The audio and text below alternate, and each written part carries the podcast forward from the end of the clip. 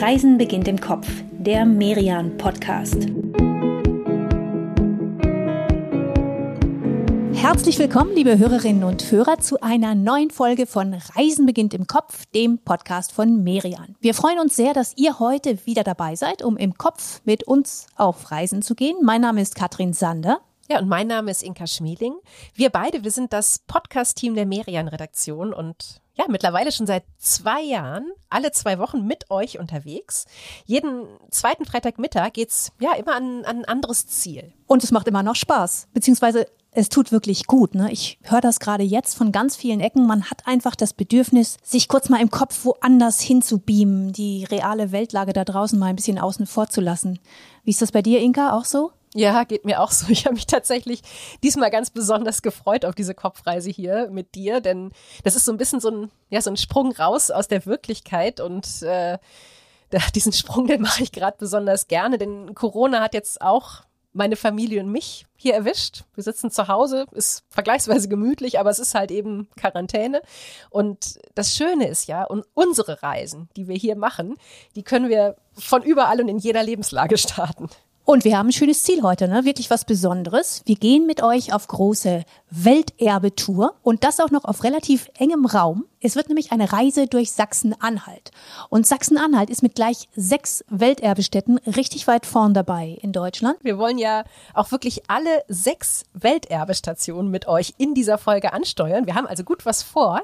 Und wir starten unsere Tour mal an Welterbestation Nummer eins in Quedlinburg. Man muss ja echt sagen, also wenn eine Stadt Instagrammy ist, dann echt diese hier, oder? Ja, total. Also malerischer geht's eigentlich gar nicht. Es gibt in dem kleinen Quedlinburg, ne, also es hat nur 24.000 Einwohner ungefähr, über 2000 Fachwerkhäuser und damit ist Quedlinburg schon ein kleines Fachwerkwunder, ein großes Fachwerkwunder und ja auch eine der wenigen Welterbestätten, die quasi eine Welterbestadt ist. Denn hier hat diese Ehrung nicht jetzt ein Bauwerk oder ein Straßenzug bekommen, sondern eben Quedlinburg als Gesamtkunstwerk. Oft ist es ja sonst so, ne, in, in, in so hübschen Städten, dass man irgendwie immer denkt, oh, das ist jetzt so pittoresk hier, das kann irgendwie alles gar nicht echt sein. Also man hat so ein bisschen so ein, so ein Disneyland-Feeling. Und denkt dann irgendwie auch gleich, ach, eine Ecke weiter, da ist dann bestimmt der normale Alltag, die normalen Läden, die normalen Zweckbauten. Aber hier in Quedlinburg ist irgendwie auch das nicht so, ne? Das liegt daran, dass die Altstadt von Quedlinburg auch schon mal richtig, richtig groß ist, ne? Also über 90 Hektar. Und dafür ist die Stadt ja eben auch von der UNESCO zum Welterbe gekürt worden, weil sie so ein außergewöhnlich geschlossenes Beispiel ist für eine mittelalterliche Stadt. Und die Fachwerkhäuser, die kommen auch nicht nur aus dem Mittelalter. Also es gibt welche aus der Renaissance, sogar ein paar ganz moderne Fachwerkbauten. Aber um das nochmal zu sagen, nee, das geht hier ganz bestimmt nicht nur um ein paar pittoreske Straßenzüge. Damit wird man nicht Welterbe. Stimmt, das muss man vielleicht auch nochmal klarstellen. Ne? Also uns geht das jetzt hier so, so flockig von der Zunge, Welterbe. Aber das ist natürlich schon, schon echt eine Mega-Auszeichnung. Also Quedlinburg steht da mit, ich weiß nicht, in einer Reihe mit, mit den Pyramiden von Gizeh, mit der chinesischen Mauer, mit dem Taj Mahal. Also ja, echt in der, in der ersten Reihe der Kulturdenkmäler der Welt. Und dass das so werden konnte, Inka, das liegt natürlich auch wieder an der Geschichte. Und hier in Quedlinburg, da gab es einen ganz besonderen Herrscher, der daran großen Anteil hatte. Das war Heinrich I., stammt aus einem alten sächsischen Adelsgeschlecht. Und dieser Heinrich I., der hat Quedlinburg sich quasi ausgesucht. Wir holen uns jetzt mal einen Experten dazu, der Quedlinburg ja wirklich kennt wie sonst kaum jemand. Frank Sacher, er ist der Chef von Art Tour Quedlinburg und er hat lange als Denkmalpfleger gearbeitet und ja, kennt quasi man könnte echt sagen, jeden Fachwerkbalken hier in der Stadt. Bei seinen Führungen, da geht es Frank Sacher immer darum, das hat er uns erzählt, seinen Gästen nicht nur die Sehenswürdigkeiten, sondern auch die Geschichte möglichst lebendig, möglichst plastisch zu vermitteln. Und deswegen ist Frank Sacher oft auch selbst als Heinrich Erste unterwegs, also richtig in Kluft mit Helm und Kettenhemd führt er dann seine Besucher, seine Gäste durch die Stadt. Herr Sacher, was war denn Heinrich Erste so für ein Typ? Heinrich Erste war, glaube ich, ein extrem pragmatischer Herrscher und dem Reich, dem er ja dann vorstand, das sogenannte Ostfränkische Reich, das bestand ja 919, stand das, als er König wurde oder zum König gewählt wurde von den Franken und Sachsen, eigentlich vor dem Zusammenbruch. Innerpolitische Streitereien zwischen den Herzögen, dann die Einfälle der Ungarn, Wikingerüberfälle, Kämpfe mit den Slawen an der Ostgrenze. Also dieses Reich war komplett instabil. Und Heinrich I. hat es in seiner sehr pragmatischen Art äh, geschafft, äh, die innerpolitischen Unruhen zu dämpfen und außenpolitisch halt eben wirklich einen hervorragenden Abwehrkampf zu leisten, gerade gegen die Ungarn. Und das war letztendlich ja eigentlich auch der Punkt, äh, weswegen wir ihn heute als äh, ersten deutschen König eigentlich auch bezeichnen. Und wie ist das für Sie, wenn Sie als dieser Herrscher hier in Quedlinburg unterwegs sind? Es macht Spaß, das zu verkörpern. Und die Leute sind da eigentlich immer sehr von begeistert, obwohl es teilweise sehr anstrengend ist. Also im, Sommer kochen sie in diesen Sachen. Äh, Kettenhemd, das röstet sie. Sie haben sozusagen den Grill auf sich liegen. Es ist teilweise sehr anstrengend, aber wird von den Gästen sehr gerne angenommen. Und man wird natürlich an jeder Ecke angehalten und kann ich mal ein Foto mit ihnen machen. Ja, und das macht schon Spaß, da reinzuschlüpfen. Aber natürlich verfalle ich nicht. Äh, ich behalte behalte die normale hochdeutsche Sprache bei und verfalle nicht in so eine pseudomittelalterliche Sprache. Da müsste ich Altsächsisch sprechen. Das kann ich aber nicht äh, wirklich. und äh, das würde dann auch keiner verstehen. Ich kann nur einen einzigen Satz in Altsächsisch sprechen. Der heißt Aok Freder. Das heißt gute Ernte und Frieden. Okay, Frieden und gute Ernte. Also die Wünsche aus dem Hochmittelalter sind die gleichen wie heute. Begraben sind Heinrich I. Und, und seine Frau Mathilde auf dem Schlossberg im Dom, in der Krypta da. Und da ist auch der Domschatz zu sehen. Und ja, dieser Domschatz, der ist, der ist wirklich außergewöhnlich. Und wenn, wenn ich das sage, dann heißt das auch was. Ich komme ja aus Aachen. Da ist man in Sachen Domschatz mehr als verwöhnt. Aber das kleine Quedlinburg, das kann fast mithalten, würde ich sagen. Oh, das kann auf jeden Fall mithalten, du. Das, das ist ein ganz besonderer Schatz. Der ist gar nicht groß. Das sind nur so um die 50 Stücke, aber die, die haben es in sich. Also da ist der Elfenbeinkamm von König Heinrich. Das sind so Stücke, die erzählen Geschichten, weißt du? Oder auch das Samuel-Evangeliar. Das ist eine der ältesten Handschriften überhaupt aus der Karolingerzeit und ähm, geschrieben mit goldener Tinte. Und die Anmerkungen in Silber übrigens, das finde ich auch ganz charmant. Auch lustig, ne? wenn man sich mal so überlegt, wo, wo hatten die damals silberne und goldene Tinte her? Also ein Rätsel, eins von vielen. Es gibt sogar tatsächlich einen richtigen Krimi, der sich um diesen Domschatz hier rankt. Aber den lassen wir uns lieber nochmal von Frank Sacher erzählen. Herr Sacher, wer hat denn hier diesen Schatz mal gestohlen und, und wie kam er dann zurück? Ganz verzwackte Geschichte. Der Schatz, also zwölf Teile des Schatzes, sind 1945 von einem amerikanischen Offizier halt in einem Höhlensystem, wo der Schatz ausgelagert war, zum Schutz vor Bombardierungen entdeckt worden. Und er hat wirklich äh, explizit die wertvollsten Stücke dieses Schatzes dann äh, aus den Kisten entnommen und hat die als Feldpost zu sich nach Hause in die USA geschickt. Und deswegen galt der Schatz auch äh, lange als verschollen, bis die Erben dieses Offiziers in den 80er Jahren ein Buch aus diesem Schatz, das sogenannte Samuel-Evangeliar, dann am New Yorker Kunstmarkt veräußern wollten, wo man dann aber offensichtlich schnell merkte, dass man damit ein heißes Eisen angefasst hat, weil es ja doch irgendwo Raubgut war. Das war natürlich bekannt, dass man das Angebot schnell wieder zurückzog. Aber in den 80er Jahren, es war noch kalter Krieg, wollte das Thema halt eben auch niemand anfassen. Und erst aufgrund der politischen Wende ist ein Kunstdetektiv namens Herr Dr. Korte dann halt eben da drauf gekommen, hat die Geschichte aufgegriffen und äh, er machte die Erben ausfindig. Und dann hat er das FBI eingeschaltet und die Erben gezwungen, in einem kleinen Ort in Texas ein Bankschließfach zu öffnen wo man dann den Schatz wiedergefunden hat. Was für eine Geschichte, ne? Also vielen Dank, Frank Sacher, für diese Einblicke. Und wo wir gerade bei Geschichte sind, Quedlinburg hat noch eine andere historische Facette, die kaum jemand kennt. Die muss ich dir nochmal erzählen, Inga. Wusstest du, dass Quedlinburg die Welthauptstadt des Saatguts war? Ich wusste überhaupt nicht, dass es jemals eine Welthauptstadt des Saatguts gegeben hat. Ja, doch, doch. Vor 100 Jahren, da kam das Saatgut für jede vierte Zuckerrübe auf der ganzen Welt hier aus diesem kleinen Städtchen im Harz. Und das hat dazu geführt, dass es hier in der Stadt heute noch wirklich wunderschöne Gärten gibt. Also der Mathildengarten zum Beispiel, eine ganz tolle Adresse. Stellen wir euch in die Show Notes für Gartenfreunde wirklich ein Paradies. Und wir stellen euch auch noch ein Café in die Show Notes. Für die Käsekuchenfreunde unter euch ist das ein Muss. Ja, wobei, kleine Warnung vielleicht vorweg, es ist nicht so leicht, sich hier zu entscheiden. Bei Vincent Wehrenpfennig in seinem Café am Schlossberg, da gibt's nämlich über 130 Varianten von Käsekuchen. Aber wenn man sich dann entschieden hat, dann hat man ziemlich garantiert genau die persönliche Lieblingsvariante, die man, die man immer schon mal probieren wollte. Gibt auch einen mit Jalapenos. Ich weiß nicht, ob das so meine Lieblingsvariante wäre. Ich glaube, ich wäre eher was für, ach, ich weiß nicht, ich bin, glaube ich, eher so ein Obsttyp dann dabei. Naja, und frisch gestärkt geht's auf jeden Fall dann weiter zu Station Nummer zwei auf unserer Welterbetour. Und dafür machen wir jetzt mal einen Sprung ganz in den Osten von Sachsen-Anhalt. Es geht ins Grüne. Und zwar ins Gartenreich Dessau-Wörlitz. Und du sagst es ja schon, wir haben hier keinen Garten vor uns, sondern wirklich ein Gartenreich. Riesig. Über 140 Quadratkilometer zieht sich das an der Elbe entlang. Schlösser gehören dazu, verschiedene Parkanlagen.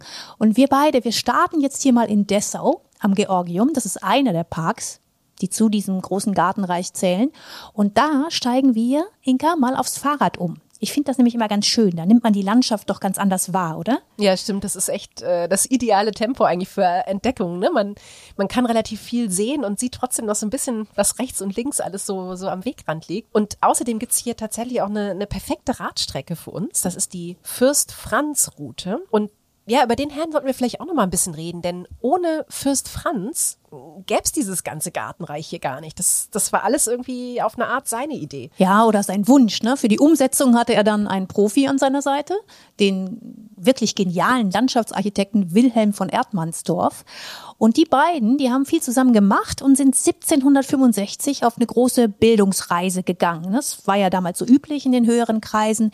Sie haben Italien besucht, Frankreich, England und dann kamen sie zurück und hatten einen Plan. Sie wollten einen gigantischen Landschaftspark aus Gärten, Schlössern, Denkmälern schaffen. Ja, und diesen Plan, den haben sie ja auch echt quasi sofort umgesetzt. Ne? Also es hat zwar 40 Jahre gedauert, bis dann am Ende mal wirklich alles fertig war, aber angefangen haben sie noch im Jahr ihrer Rückkehr und zwar mit dem ersten englischen Landschaftsgarten überhaupt auf dem europäischen Kontinent. Aber ja, dieser Landschaftsgarten, ne, der, der sollte nicht einfach nur schön sein, sondern Fürst Franz, der wollte, ja, der wollte seine Landsleute bilden, der wollte, wollte ihren Horizont erweitern, er wollte ihnen so ein bisschen was von dem nahebringen, was ihn selbst auf seinen Reisen auch begeistert hatte. Genau, er war ein Freund der Aufklärung, also er wollte Bildung unter sein Volk bringen und sein Garten oder seine Gärten, die waren damals eine Revolution. Ne? Also Abkehr von diesen streng symmetrischen Barockgärten und dann hin zu einer zwar auch angelegten, aber doch natürlich wirkenden Natur, so wie es die Engländer gemacht haben. Da geht es dann eben nicht mehr um schöne, bunte, symmetrische Beete, sondern um Sichtachsen, um Komposition, um das große Ganze eben. Diese Fürst-Franz-Route, ne, auf der wir hier gerade mit dem Fahrrad fahren, das ist ja ein Rundweg und ja, mit knapp 70 Kilometern durchaus eine große Runde, die, die man hier fährt. Unterwegs sieht man gleich mehrere Schlösser und auch ganz verschiedene Gartenteile. Aber das Problem ist so ein bisschen, selbst im Kopf schaffen wir das jetzt nicht alles. Nee, das wäre zu viel, aber wir stellen euch natürlich ein paar besondere und sehenswerte Stops in die Show Notes und beamen uns dann jetzt im Kopf einfach mal beispielhaft zu einem Highlight hier im Gartenreich und zwar in den Wörlitzer Park und in diesem wunderschönen von Wasserläufen durchzogenen Grün, in dem man auch mit Schiffen fahren kann. Da halten wir jetzt mal am gotischen Haus. Das gotische Haus, das ist nämlich so ein Paradebeispiel dafür, wie sich dieser Bildungsgedanke von Fürst Franz dann in der Wirklichkeit angefühlt hat. Das Haus, das war damals im 18. Jahrhundert eine echte Architektursensation. Es führte nämlich die Neogotik ein, also die alte Gotik aus dem 15. Jahrhundert neu interpretiert, neu präsentiert und bauen lassen hat Fürst Franz dieses wirklich große, schöne Haus für seinen Gärtner. Okay, nicht schlecht, oder? Also gerade in der damaligen Zeit so ein Prachtbau hier für den Gärtner. Ja, war zwar für den Gärtner, aber irgendwie war es dann auch eher für die Tochter des Gärtners und irgendwie war es dann Aha, auch eher okay. genau für ihn selber. Denn mit der Gärtnerstochter hatte Fürst Franz drei gemeinsame Kinder. Das war dann eben sein Nebensitz, dieses gotische Haus für seine Nebenehe. Ja, er hat ja auch geschaut, dass es nicht so weit weg ist von seinem anderen Zuhause. Ne? Also hat in, in relativ kurzer Zeit konnte er zwischen beiden Welten hier wechseln, zwischen der Gärtnertochter und seiner Ehe. Und er selbst hat im Wörlitzer Schloss gelebt und das ist ja wiederum der, der totale Gegenpol eigentlich, ne, zu diesen ganzen Skulpturen, Irrgärten, der Neogotik und, und ja, diesem, diesem ganzen grünen Wunderland hier. Das Wörlitzer Schloss, das ist, ja, man kann echt sagen, geradezu cool, also geradlinig, funktional, aber dabei trotzdem elegant. Also alles irgendwie mehr, ja, mehr Fabrikantenvilla als Fürstenschloss hier. Es ist schon immer noch ein Schloss, aber ein echtes Novum in der Architektur. Ne? Also für Architekturfans, Architekturkenner, die wissen, das ist echt ein Zeitenwechsel gewesen. Das war der erste klassizistische Bau in Deutschland. Ah, Zeitenwechsel, okay, davon gibt's ja ein paar ne? in, der, in der Architektur, gerade in dieser Gegend hier. Genau, wir hören gleich noch von einem anderen, vom Bauhaus, aber vorher machen wir noch einen Abstecher aus den Parklandschaften des Fürsten heraus. Da geht das Naturwunder nämlich gleich weiter. Genau, wir sind hier nämlich ganz nebenbei auch noch im UNESCO Biosphärenreservat Mittelelbe unterwegs. Das zieht sich ja, 300 Kilometer durch Sachsen-Anhalt und schon echt ja, wirklich einzigartiges Auenland hier. Hm. Auenland, Mittelelbe, das klingt alles so nach Frodo, ne? Und seinen Gefährten, die da unterwegs Mittelerde sind. fehlt da eigentlich nur noch. Genau. Und das, das ist auch gar nicht so weit weg von dem, was man hier um sich hat. Das äh, hat was sehr Märchenhaftes, diese Landschaft hier. Ungestörte Natur. Man, man merkt es schon. Das ist ein ganz wichtiger Rückzugsraum für Vögel. Über 300 Arten sind hier gezählt. Das ist rekordverdächtig in Deutschland. Ja, wenn ihr mehr doch darüber erfahren möchtet, über diese Landschaft, über die, die Tiere, die hier leben, über die Pflanzen, die hier wachsen, dann können wir euch nur sehr ans Herz legen. Das Auenhaus, das liegt zwischen Dessau und Oranienbaum, zeigt eine wirklich gut gemachte Ausstellung. Und ja, es gibt hier sogar noch eine Biberfreianlage. Also gerade für alle von euch, die mit Kindern unterwegs sind, ist das ein ganz toller Stop. Und auch wir beide, Inka, wir machen jetzt am besten mal hier bei den Bibern eine ganz kurze Pause und sind gleich wieder für euch da. In dieser kurzen Pause möchten wir euch das Merian-Magazin zu Sachsen-Anhalt und seinen Welterbestätten empfehlen. Darin findet ihr spannende Reportagen zum Gartenreich zum Beispiel, zum Bauhaus in Dessau oder auch zum Naumburger Dom. Und natürlich gibt es im Merian-Magazin viele Tipps und Adressen für eure Reise, also Museen, Restaurants, Cafés, aber auch Insider-Touren durch Magdeburg und Halle. Also richtig guter Lesestoff für alle, die Lust auf eine Deutschlandreise nach Sachsen-Anhalt haben. Und ihr findet die Merian-Ausgabe Welterbe in Sachsen-Anhalt im Buchhandel oder ganz einfach online unter merian-shop.de. So, Katrin, jetzt sind wir aber zurück hier auf unserer Tour durch Sachsen-Anhalt und weiter geht's mit Welterbe Nummer drei. Dafür müssen wir diesmal auch gar nicht weit weg, denn hier in dieser Gegend, ne, im, im Osten von Sachsen-Anhalt, da liegen die von der UNESCO geadelten Städten wirklich hoch konzentriert, ganz dicht an dicht. Und deswegen wird diese Ecke hier auch genau so genannt, Welterberegion. Ja, und kleiner Tipp für euch noch, wer möglichst viele von diesen Städten hier besuchen möchte, der kann sich die Welterbecard besorgen.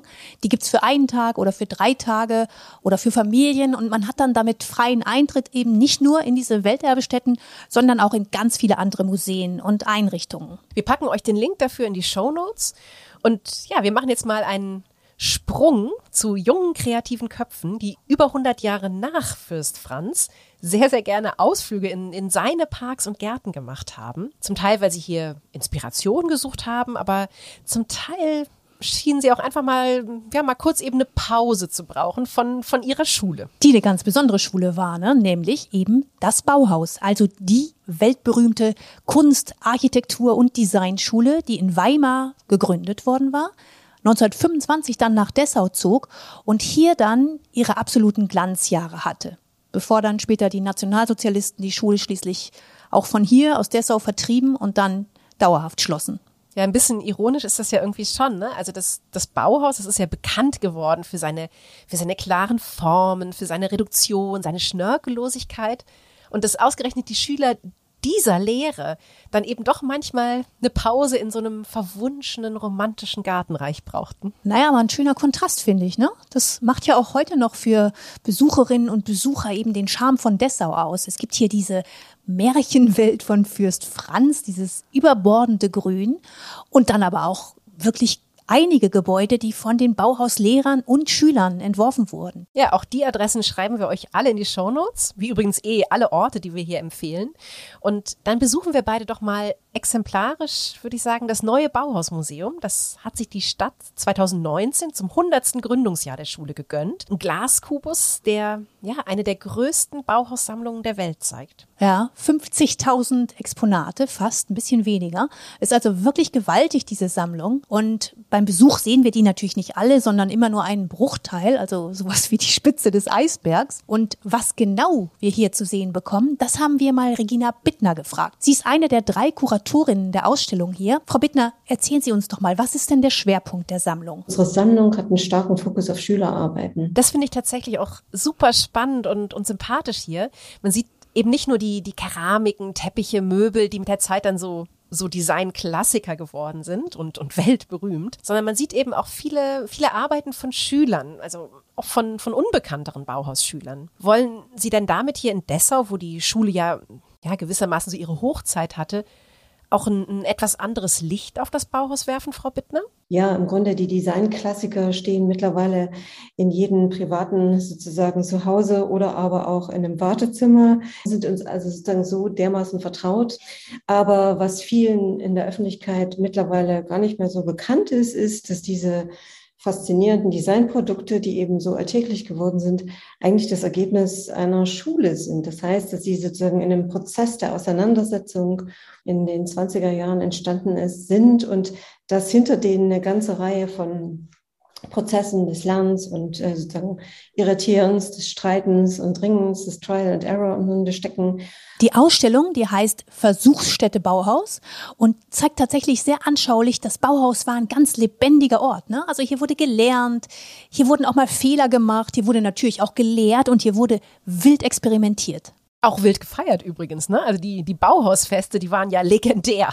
Klar gefeiert wurde auch, und das gehörte ja gewissermaßen auch zum Konzept, ne? zu diesem experimentellen Lernen, sich ausprobieren, Sachen austesten, Grenzen finden. Das sagt ja auch Frau Bittner. Und zwar ist ganz wichtig, nochmal zu zeigen, welcher besondere Ort dieses dieses pädagogisch-experimentelle Lernen, was das war, dieser, dieser Lernort ähm, des Bauhausgebäudes selber, das ja heute noch steht. Und dieses Bauhausgebäude, das schauen wir uns jetzt auf jeden Fall auch noch mal kurz an. Das ist vom Museum aus ein kurzer Spaziergang, eine gute Viertelstunde nur. Und wenn man diese beiden Gebäude miteinander vergleicht, also das, das Original Schulhaus und das Museum, dann sieht man irgendwie auch noch mal ganz stark, wie, wie sehr das Bauhaus wirklich bis heute die Architektur prägt. Also das Design auch, ne? die Art, heute zu gestalten. Ja, da sind ganz krasse Parallelen, ne? gerade bei dieser Glasfassade. Wobei im heutigen Glaskubus ist das etwas angenehmer als damals im Original. Walter Gropius und seine Zeitgenossen, die hatten ja noch nicht so viel Erfahrung im Bauen mit Glasfassaden. Und so toll das auch aussah, diese verglasten Werkstätten, so sehr das auch an dem Ideal, an Offenheit und, und Transparenz entsprach im Winter, da haben die echt ganz schön gefroren, die Bauhäusler. Ja, und im Sommer dann wiederum ordentlich geschwitzt hinter den Scheiben. Ja, wie genau sich das angefühlt hat, damals an diesem Ort hier Schüler zu sein. Das kann man übrigens heute ganz wunderbar nachempfinden, denn die damaligen Studentenzimmer im Ostflügel, die werden heute quasi original eingerichtet als Hotelzimmer vermietet. Authentischer kann man diese Bauhauswelt eigentlich gar nicht erleben. Ne? Also man kann hier problemlos eine oder auch mehrere Nächte so komplett eintauchen. Ja, das Bauhaus bleibt damit ein total lebendiger Ort und das finde ich echt auch irgendwie ganz, ganz besonders schön. So, Katrin, als nächste Station möchte ich dich jetzt mal mitnehmen in eine Stadt, ja, in der ebenfalls eine geistige Revolution losgetreten wurde. Diesmal geht es aber nicht um Architektur, sondern es geht um, um Sprache, um gesellschaftliche Werte und es geht um Religion. Ich beame uns beide mal nach Wittenberg. Es ist der 31. Oktober 1517. Und da vorne an der Eingangstür der Schlosskirche da steht ein Mönch und hämmert eine lange Liste mit Thesen ins Holz. Und ihr ahnt es schon, dieser Mönch ist natürlich kein geringerer als Martin Luther. Luther ist da Anfang 30 bei seinem berühmten Thesenanschlag zu Wittenberg. Er lebt schon ein paar Jahre hier in dieser kleinen, aber damals sehr liberalen Studentenstadt und unterrichtet hier an der Uni als Professor für Theologie. Ja, in wohl keiner anderen Stadt hat Luther so viel selbst auf der Kanzel gestanden und gepredigt. Hier in Wittenberg, da hat er zum allerersten Mal überhaupt in der Geschichte der Kirche einen Gottesdienst auf Deutsch gelesen. Aber Das war in der Stadtkirche St. Marie, nicht hier in der Schlosskirche. Die Schlosskirche, die war zum einen ja die Kirche von Friedrich dem Weisen, dem sächsischen Kurfürst, der ja dann bei dem Eklat, ne, den Luther hier mit seinem Thesenanschlag vom Zaun gebrochen hat, die schützende Hand über Luther hielt. Aber diese Kirche, die hatte noch eine Funktion und das erzählt uns Alexander Gard. Er ist Pfarrer an der Marienkirche in Wittenberg. Und gleichzeitig war sie Universitätskirche, da also sozusagen ähm, das Audimax und äh, die Tür zur Schlosskirche, die, der Schlosskirche war das schwarze Brett. Und äh, Luther hat ja mit seinen Thesen, äh, er hat diese Thesen angeschlagen, dort erst einmal als Thesen für seine Studenten und für die Universität. Das klingt so, Herr Gard, als sei das recht normal gewesen eigentlich, was Luther damals getan hat. Also ja, er wollte eine Diskussion vom Zaun brechen, aber offensichtlich nicht die Spaltung der Kirche damit erreichen.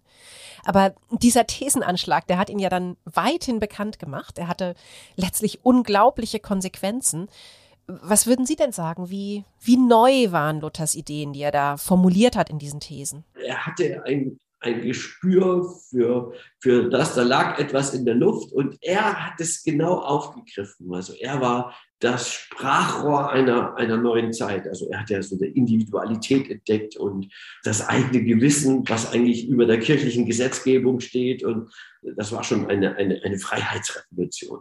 Hier in Wittenberg, da hat also etwas seinen Anfang genommen, das die Welt ein Stück weit verändert hat. Und hier kann man die Originalschauplätze alle noch aufspüren, man kann sie erleben. Ne? Also die Schlosskirche, wo Luther seine Thesen angeschlagen hat, die Marienkirche, wo er gepredigt hat. Und dann gibt's noch fünf Museen, die von der Stiftung Luther-Gedenkstätten hier in Sachsen-Anhalt betrieben werden, an drei Standorten, also in Wittenberg natürlich. Ja, aber auch in Eisleben, wo Luther geboren wurde und wo er schließlich auch starb. Und in Mansfeld, wo das Haus seiner Eltern noch steht, da ist Luther aufgewachsen. Und diese Museen, die sind damit an Orten untergebracht, ja, die in ganz verschiedenen Lebensphasen eine Bedeutung für Luther hatten, ne? die, die äh, wichtige Stationen für ihn waren. Und passend dazu zeigen die Häuser natürlich auch ganz, ganz unterschiedliche Themen ja auch ganz unterschiedliche Seiten von diesem großen Reformator. Beide Kirchen, die sind ja noch heute in echtem Betrieb. Alexander Gard, mit dem wir ja vorhin schon gesprochen haben, der ist in der Marienkirche als Pfarrer quasi ja sowas wie Nachfolger von Martin Luther. Herr Gard, verraten Sie uns doch mal, haben Sie hier in der Marienkirche ein Lieblingsdetail, einen, einen besonderen Ort, der Ihnen sehr viel bedeutet? Das ist für mich schon ein Stück äh, dieses berühmte Granach-Gemälde der Reformationsaltar. Und zwar der linke Altar, die linke Altarseite. Da hat der Granach so eine unglaubliche Revolution reingemalt, weil, wie unschwer zu erkennen ist, der, der da tauft, ist der Philipp Melanchthon. Philipp Melanchthon war alles Mögliche. Altphilologe, äh, Theologe, ja, war so ein Universalgelehrter, unheimlich kluger Kopf. Aber eins war er nicht, nämlich geweihter Pfarrer und Priester der hätte gar nicht taufen dürfen und der stellt ihn da als einer, der tauft und sozusagen, äh, er stellt da eigentlich eine Laienrevolution dar. Auf der Mitteltafel, da ist natürlich auch Martin Luther verewigt, als einer der Jünger Jesu beim, beim letzten Abendmahl. In der Verkleidung des Junker Jörg, ne? als Luther sich dann nach dem Streit, den er wegen seiner Wittenberger Thesen mit dem Papst hatte, auf der Wartburg versteckt hat. Genau, und ein Stück weit ist Luther damit ja irgendwie immer noch hier, ne? in, in dieser Kirche, die gerne auch mal als Mutterkirche der Reformation bezeichnet wird. Ja, weil er eben hier zum ersten Mal die heilige Messe auf Deutsch abgehalten hat. Damit legen wir beide jetzt noch mal eine kurze Pause ein, liebe Hörerinnen und Hörer. In ein paar Sekunden sind wir wieder da. Bleibt dran. Wir nutzen diese Zeit jetzt, um euch die aktuelle Merian-Ausgabe ans Herz zu legen. Und die nimmt euch mit nach Spanien, an die Mittelmeerküste, nach Valencia. Eine hochspannende Stadt, die sich in diesem Jahr auch Welthauptstadt des Designs nennen darf. Und das zu Recht, denn Valencia bietet ein ganz spannendes Kulturprogramm, großartige Museen, beeindruckende Architektur und sehr viele interessante kreative Köpfe. Ja, und noch dazu ist Valencia ein Ziel für alle, die gerne genießen. Dort ist nämlich die Heimat der Paella. Einige der spannendsten Restaurants in Spanien sind hier zu Hause. Die besten Tipps und Adressen, die haben wir im Merian-Magazin für euch zusammengestellt. Ihr findet die Merian-Ausgabe Valencia am Kiosk oder im Buchhandel oder auch ganz einfach online unter merian-shop.de. Und wenn ihr euch die Stadt auch noch erhören möchtet, wir haben vor ein paar Wochen auch eine Podcast-Folge über Valencia gemacht. Also hört da gerne mal rein. So, Inka, und wir beide, wir sind jetzt bei unserem nächsten Welterbe angekommen. Nach der Kirche, die Luther zur Mutterkirche der Reformation gemacht hat, sind wir nämlich jetzt bei einem Gotteshaus, das schon ganz lange majestätisch dastand, als Luther in Wittenberg seine Thesen anschlug. Der Naumburger Dom gehört zu den prächtigsten und schönsten Gotteshäusern in ganz Europa, entstand schon um 1215 und ist heute Welterbe. Ja, dieses große Geläut hier, das hat ja auch was, was Festliches und, und Prächtiges. Und man konnte es auch hören, als im Juli 2018 die Nachricht von der UNESCO kam, dass der Dom jetzt Welterbe wird. Und wir fragen mal jemanden, der damals dabei war. Charlotte Tendler ist heute die Sprecherin der Vereinigten Domstifter und ja, es klingt so, als würde sie diesen Tag nie vergessen. Ich habe damals noch als Journalistin gearbeitet und lange diesen Antrag mitverfolgt. Und dann bin ich zum Dom gerannt und die Leute hatten Tränen in den Augen, Freudentränen. Und äh, es haben die Korken geknallt, es haben die Glocken geläutet. Die Menschen sind in ihren Dom gegangen und haben gesagt, oh, wir gehen in unseren Welterbedom. Man hört aus dem, was und, und, und wie sie erzählen, dass der Dom den Naumburgern ja ganz, ganz wichtig ist. Wie ist das denn bei Ihnen persönlich? Der Dom, der gehört ja zu Ihrem Berufsalltag. Gewöhnt man sich denn überhaupt irgendwann an so einen Prachtbau? Nein, also das bewegt mich ungemein. Ähm, ich komme morgens immer durch den Domgarten und wenn manchmal noch so Nebel ist und dann scheint die Sonne dadurch, das hat so eine faszinierende Atmosphäre. Und das ist so bedeutend auch. Und wenn man dann überlegt, diese Steine stehen da schon fast tausend Jahre und was die alles erlebt haben und welche Geschichten die erzählen, mich fasziniert das wirklich jeden Morgen aufs Neue. Und gibt es für Sie, Frau Tendler, einen Ort im Dom, der so einen ganz besonderen Zauber hat? Ja, also ich finde die Elisabethkapelle ganz besonders im Naumburger Dom. Die ist direkt neben dem berühmten Westchor. Es ist ein kleiner Raum und dort sind drei Fenster, die sind gestaltet von dem Leipziger Künstler Neo Rauch. Und der hat die so in Rot und Weiß gestaltet und die zeigen drei Szenen aus dem Leben der heiligen Elisabeth. In dem Stil von Neo Rauch. Und wenn dort nachmittags die Sonne reinscheint, ist das so eine ganz besondere Atmosphäre, ist eine, eine tolle Ruhe und man kann so das Leben der heiligen Elisabeth Revue passieren lassen und das ist doch schon bedeutend. Das finde ich immer, manchmal, wenn es sehr trubelig ist im Dom, finde ich das eine sehr, sehr schöne Kapelle und Ecke. Danke, Frau Tender. Dann werden wir uns dafür gleich mal ganz besonders Zeit nehmen und natürlich auch für den berühmten Westchor. Dieser Westchor, der ist ja das Werk eines einzigartigen Künstlers, Bildhauer und Architekt zugleich war er und hier in Naumburg hat er sein Hauptwerk hinterlassen. Ja, also sein Werk hat er hier hinterlassen, das ja, aber was er eben nicht hinterlassen hat, das ist sein Name. Also niemand weiß, wer dieser Künstler war. Er heißt deswegen einfach nur Naumburger Meister. Aber dieser Naumburger Meister, der war nicht nur hier tätig, sondern seine Arbeiten und, und seinen Stil, die findet man auch in Amiens in Frankreich oder in Mainz zum Beispiel. Und hier am Dom St. Peter und Paul, da hat er eben diesen wunderschönen Westchor gestaltet. Zwischen diesen hohen, kunstvoll verzierten Glasfenstern, da findet man seine berühmten zwölf Stifterfiguren. Und die berühmteste von diesen Figuren, das ist die schöne Uta. Ja, und schön ist die wirklich. Also ganz anmutige Züge, einen geraden, stolzen Blick, den Mantelkragen hochgeschlagen, auf dem Kopf eine goldene Krone. Und ja, das ist die Frau, von der Umberto Eco mal gesagt hat, von allen Frauen in der Geschichte der Kunst würde er am liebsten mit Uta von Naumburg essen gehen. Was für ein Lob, oder? Ich meine, es gab wirklich einen richtigen Hype um diese Uta. Vor 80, 90, 100 Jahren war das. Da wurde sie nämlich von Fotografen so ganz kunstvoll inszeniert, wie ein Filmstar. Heute würde man sagen, diese Bilder, die gingen viral, aber eben damals ohne Internet. Ja, und auch ganz analog gab es damals einen, einen riesigen Rummel. Uta gehörte auf einmal zu den Lieblingsvornamen für Mädchen in Deutschland. Es gab regelrechte Uta-Treffen hier in Naumburg. Und weißt du, für wen Uta noch Vorbild gewesen sein soll? Für Walt Disneys böse Königin bei Schneewittchen. Ich kann das sogar verstehen. Die hat ja auch so einen ganz stolzen Blick, diese Uta. Und weißt du, was das Lustige ist? Selbst wir beide, wir reden heute nur über Uta. Dabei ist sie ja nur eine von zwölf Figuren des Naumburger Meisters. Und man vergisst die anderen über die schönen Uta. Und das wollen wir ja natürlich gar nicht. Nee, die lohnen sich eigentlich tatsächlich echt alle. Das sind ja keine biblischen Gestalten, sondern halt eben Stifter, die, die mit ihrem Vermögen zum Bau der Kathedrale beigetragen haben. Wie eben auch Uta. Sie war ja Markgräfin von Meißen. Aber ja, auch wenn man diese Menschen gar nicht kennt, ne? wenn man keine biblische Geschichte dazu im Kopf hat, irgendwie erzählen sie trotzdem, ja, erzählen sie trotzdem ganz eigene Geschichten, weil sie, weil sie so unheimlich plastisch und, und, und lebensecht wirken. Eigentlich wirklich schade, finde ich, dass man so wenig über diesen Mann weiß, der sie geschaffen hat, über diesen Naumburger Meister. Naja, wir kennen halt seinen Namen nicht, ne? Aber wir, wir wissen immerhin, was er hinterlassen hat. Und das ist Welterbe. Das schaffen nicht viele. Und wahrscheinlich hast du recht, ne? wenn die Nachwelt dich schon Meister nennt, dann kannst du wahrscheinlich ganz zufrieden sein. Und ein bisschen Geheimnis ist ja auch gar nicht schlecht. Okay, Katrin, wenn du Geheimnis willst, dann äh, gehen wir doch mal rüber zu unserer nächsten Station hier auf dieser großen Tour de Welterbe. Besser kann man eigentlich gar nicht überleiten. Und reisen im Kopf jetzt einmal dahin, wo die Himmelsscheibe von Nebra gefunden wurde. Gut, das ist sehr, sehr gut. Schönes Finale für diese Welterbe-Tour. Aber bevor wir uns dieser Sensation nähern, müssen wir doch noch mal ganz kurz Pause machen. Und ich weiß auch wie. Wir nehmen uns im Kopf ein bisschen Zeit, um von Naumburg aus überhaupt zur Arche Nebra zu kommen. Das ist das Museum, das für die Himmelsscheibe gebaut wurde. Und wir beide, wir paddeln da jetzt einfach hin.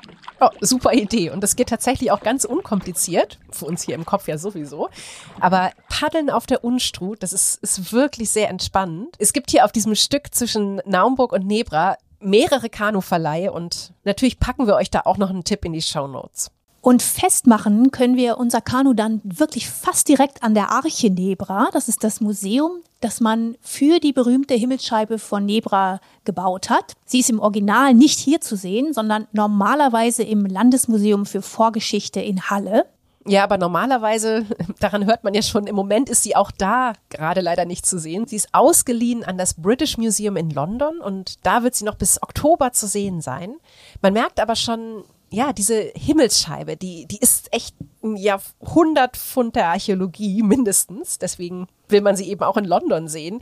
Sie ist um die 3600 Jahre alt und damit ist sie die älteste Darstellung des Sternenhimmels auf der ganzen Welt, zumindest soweit wir wissen. Ja, den, den Wert und, und die Bedeutung ne, dieser, dieser Himmelsscheibe, den lassen wir uns vielleicht mal am besten von einer Expertin erklären, Regine Maraschek. Sie ist Kuratorin für Bronzezeit im Landesmuseum in Halle und ja, sie hat die Entdeckung und Erforschung der Himmelsscheibe begleitet. Frau Maraschek, was, was macht denn die Himmelsscheibe so besonders? Also die ist so bedeutend, weil sie praktisch ein Weltbild zeigt. Sie zeigt ja so Sonne, Mond und Sterne, so ein Nachthimmel und dann kommen noch verschiedene goldene Elemente dazu und die kann man deuten in der Richtung, dass es vielleicht so ein frühe Kalender gab oder dass die Menschen zumindest sich ein Bild von der Welt gemacht haben und auch ihren Einfluss da dargestellt haben. Es ist die älteste Kosmosdarstellung überhaupt auf der ganzen Welt. Es gibt nichts Älteres, auch nicht in Ägypten oder sonst wo. Und so populär ist sie natürlich, weil sie so schön ist. Bei diesem unglaublichen Alter. Ne? Die Himmelsscheibe, die stammt ja aus der Bronzezeit. Weiß man da überhaupt, wer die Himmelsscheibe gemacht hat oder wer sie in Auftrag gegeben hat? Für wen sie jetzt gemacht wurde, können wir nur mutmaßen. Wir vermuten, in der Zeit, in der die Himmelsscheibe entstanden ist, gab es hier erste Fürstentümer und sehr reiche Eliten. Und die haben sie wahrscheinlich herstellen lassen, um ihrem Status nochmal mehr Gewicht zu verleihen. So wie viele Könige sich ja direkt von Göttern ableiten später in der Antike. So in der Art müssen wir uns mit der Himmelsscheibe das auch vorstellen. Die Geschichte, die hinter dem Fund der Himmelsscheibe steckt, die ist ja auch schon wieder ein echtes Abenteuer. Entdeckt wurde sie von zwei Herren mit Detaildetektor und die beiden haben dann angefangen zu buddeln und ich sag jetzt mal extra nicht graben. Es war schon eher buddeln, oder? Genau, denn graben, das tun nur die Archäologen. Diese beiden Sondengänger hier, die haben die Himmelsscheibe dem Boden entrissen. Das ist jetzt der korrekte Terminus. Und dabei haben sie ja auch dieses unschätzbare Kunstwerk tatsächlich ein bisschen beschädigt. Ja, und der Krimi der ging dann auch weiter, ne? Also die beiden Raubgräber, die haben dann die Scheibe verkauft. Die Himmelsscheibe, die ging an verschiedene Händler und Hehler und erst 2002, da wurde sie dann sichergestellt. Dass das überhaupt geklappt hat, daran hatte auch ein Archäologe ganz großen maßgeblichen Anteil.